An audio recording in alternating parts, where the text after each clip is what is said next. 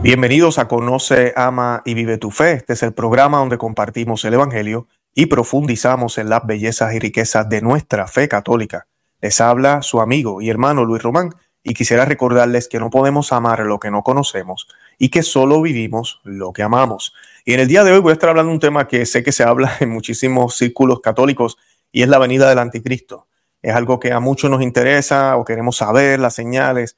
Y lo que a veces se nos olvida es que eh, los anticristos que menciona San Pablo, San Juan en la, en la palabra de Dios, incluso el mismo Cristo, han estado todo el tiempo. Ahora hay un anticristo, ¿verdad? Con A mayúscula, como podríamos decir, que tiene que venir ya en, el fin, en, el final de los tiempos.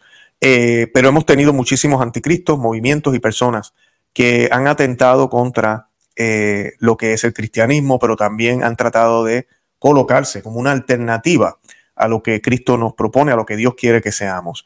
Hoy yo voy a estar hablando de este tema y voy a estar hablando de la, de la manera en que creo que San, eh, el Papa eh, Gregorio Magno, eh, quien escribe lo que voy a estar compartiendo hoy, quiere que lo, que lo compartamos. y lo que él menciona, de verdad, aplica muchísimo al día de hoy. Por eso hemos titulado el programa que la venida del anticristo será en nuestros días. Obviamente no sabemos la fecha y la hora en que Cristo viene, mucho menos estos eventos, guerras, todo eso está por venir, pero nunca se nos dio tiempo y hora. Yo no estoy tratando de hacer eso en el día de hoy, pero sí hoy voy a citar a un papa.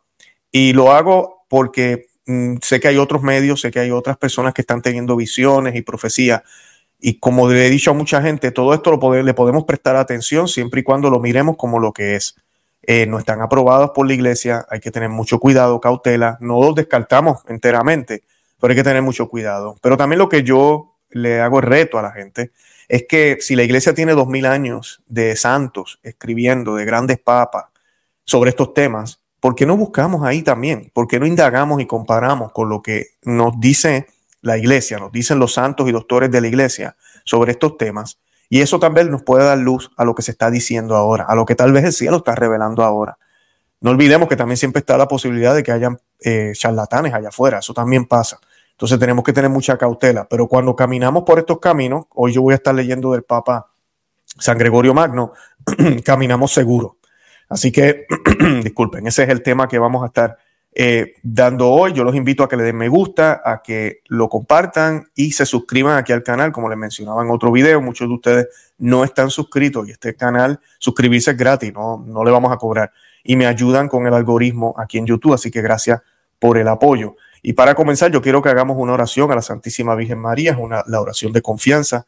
Eh, y esta oración la hacemos en el nombre del Padre y del Hijo y del Espíritu Santo. Amén. Acepta, querida Madre y Reina mía, toda mi persona y cuanto con la gracia de tu querido Hijo he podido hacer de bueno. Yo mismo no soy capaz de conservarlo, dada mis debilidades e inconstancia, y la forma en que me combaten continuamente mis enemigos espirituales. Veo todos los días caer por tierra los cedros del Líbano y convertirse en aves nocturnas, las águilas que volaban en torno al sol. Mil justos caen a mi izquierda, diez mil a mi derecha. Mas yo confío en ti, mi poderosa y más que poderosa Madre. Tenme que no caiga conserva mis bienes, que no me saqueen, protege en mí la vida divina. Defiende a quien a ti se ha consagrado. Yo te conozco bien y en ti confío. Eres la Virgen fiel a Dios y a los hombres, que no dejas perder nada de cuanto a ti se confía. Eres la Virgen poderosa. Nadie podrá hacerte daño ni perjudicar tampoco a los que tú amas. Amén. En el nombre del Padre, del Hijo y del Espíritu Santo. Amén. Bendito sea el Señor, bendito sea Dios. Y pues estos programas cuando yo los hago es para estar seguro y mi mensaje es que estemos preparados porque ahorita mismo estamos en una pasión de la iglesia. Esa es la realidad. Estamos en la pasión de la iglesia y esto se va a poner cada día peor y vamos a entrar en lo que se llama el sábado santo de la iglesia, que básicamente es la prueba mayor porque va a parecer que ya no hay iglesia, que la iglesia católica ya no existe. Lo triste de esto es que la iglesia católica siempre se va a estar viendo en términos de organismo mundial, en términos de lo que es, se va a ver, pero va a ser otra cosa, porque va a estar ocupada por Judas, va a estar ocupada por otras personas. La fe se va a licuar con el mundo y los mismos católicos van a, van a estar haciendo otras cosas que no tienen que ver nada con la fe de la Iglesia Católica. Y pues eh, de ahí es que el remanente, las personas que quieran mantenerse fieles, Dios le va a dar esas gracias siempre y cuando estemos en gracia, estemos preparados. Y la Iglesia Católica enseña esto en el catecismo, en el numeral 675 al 677, eh, donde nos dice que la iglesia va a pasar por un periodo de apostasía. Va a ser una gran prueba. Yo les invito a que lean esos numerales eh, para que sepan. Pero a diferencia de, las distintas opiniones protestantes, a veces cuando hablamos con los cristianos que se hacen llamar iglesia, ellos siempre tienen una manera de pensar de que vamos a estar siempre triunfando, preparados para el regreso de Cristo. Y es una visión muy parecida también a los judíos, eh, que también creen que ese debe ser el Mesías, ese tipo de Mesías. Por eso no reconocieron a Cristo, ¿no?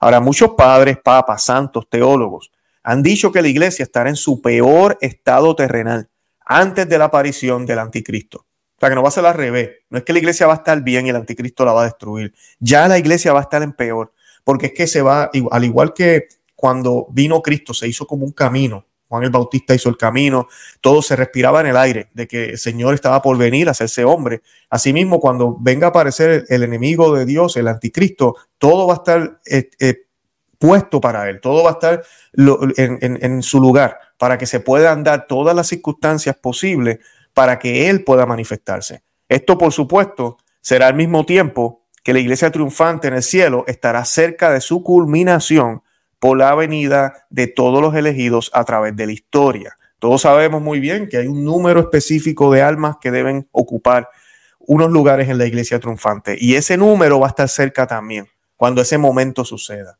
Es ese, yo le llamo la economía de Dios, ese balance de la economía de Dios que muy bien nos enseñan los padres de la iglesia.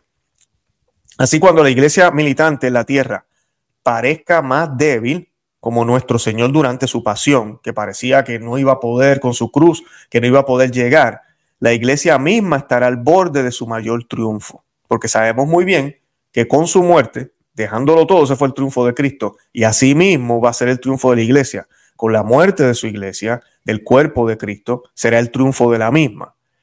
La culminación de la obra de Cristo de reunir a los suyos de entre todas las naciones, judíos y gentiles, para el banquete de bodas eterno se dará en esos momentos. En esos momentos es que se va a dar. Y el Papa San Gregorio Magno, a finales de los años 500, habla de esto muy clara y clarividentemente en su libro Moralía in Hope. Así se escribe, Moralía in Hope. Eh, al igual que muchos otros grandes santos y doctores. Y antes, de la venida del anticristo, él dijo, y miren lo que dice el gran santo, señales de poder son retiradas de la santa iglesia. Señales de poder son retiradas de la santa iglesia. Y miren lo que se le va a retirar a la iglesia. Y díganme ustedes si esto no está pasando. Se le va a quitar el poder de profecía. Se le oculta la profecía. Se quita la gracia de las curaciones. No es que ya no hayan curaciones, pero se ven menos. Se debilita el poder de las abstinencias más prolongadas. Ya la gente, los católicos no hacemos abstinencia, no hacemos ayuno. Se callan las palabras de la doctrina. Y miren que eso sí lo estamos viendo. Y aquí en mi canal, con todos los programas que hemos hecho de análisis, estamos viendo cada vez, no tan solo que ya no se habla de la doctrina, sino que hay un esfuerzo por hacer callar a quien las hable, a quien la predique. Se eliminan los prodigios de los milagros. Se elimina todo esto, dice el santo. Y aunque la dispensación celestial no lo retira del todo, no los manifiesta abiertamente y de múltiples maneras como en tiempos pasados.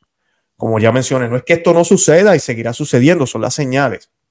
Pero como dice el gran santo, eh, esto va a ser prueba y evidencia de que el anticristo está cerca, antes de la venida, dice el gran santo, antes de la venida, en su libro Moralia in Hope, libro 34, okay, número 7. Eh, como habíamos dicho al principio del programa, esto nos va a llevar a pasar a un sábado santo de la iglesia. ¿Qué es lo que significa el sábado santo de la iglesia? Ustedes saben que cuando Cristo muere, eh, y uno de los ejemplos que a mí me gusta utilizar muchísimo es, eh, aunque esto pasa en domingo, pero ya ha pasado el sábado, hasta el sábado todavía en, en transcurso. Bueno, no, ya ha pasado el sábado, pero es los discípulos de Maús. Los discípulos de Maús vivieron el sábado y el domingo se les aparece Cristo, ya resucitado. Y ellos están tristes, ellos están desanimados, ellos están eh, deprimidos.